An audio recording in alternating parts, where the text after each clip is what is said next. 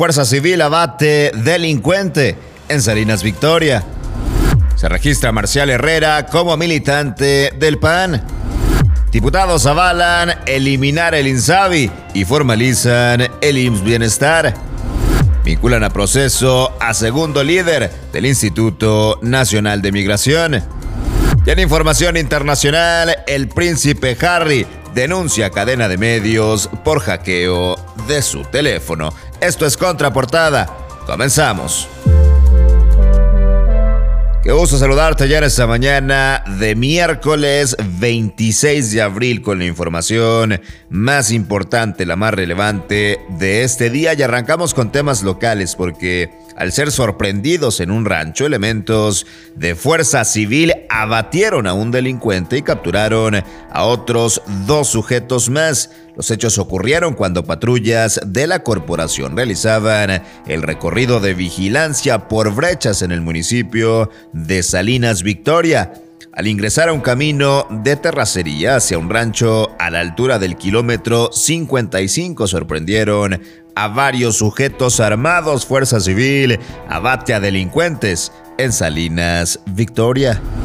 En otra información, el exsecretario de Seguridad de San Pedro, Marcial Herrera, se unió a las filas del PAN y fue registrado como militante de ese partido. Tras el registro y la presentación de Herrera, el presidente estatal de Acción Nacional, Hernán Salinas, señaló que buscan refrendar el compromiso para ser el mejor vehículo e instrumento para los ciudadanos que busquen la construcción de una mejor sociedad.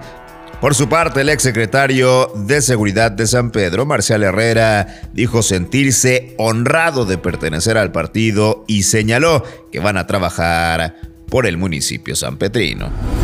En información nacional, la Cámara de Diputados reformó la Ley General de Salud, con la cual desaparece el Instituto de Salud para el Bienestar, el INSABI, y formaliza que sea el IMSS Bienestar, el organismo que se encargue de brindar servicios de salud a las personas que no cuenten con una seguridad social. Esta reforma fue aprobada con 267 votos a favor, 222 en contra y una abstención durante la tarde este martes 25 de abril.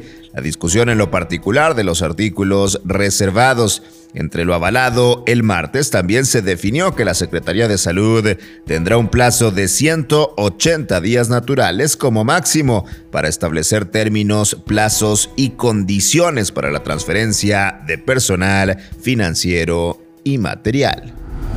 Mientras tanto, la resolución de la situación legal de Francisco Garduño, comisionado del Instituto Nacional de Migración, fue aplazada para el próximo domingo 30 de abril.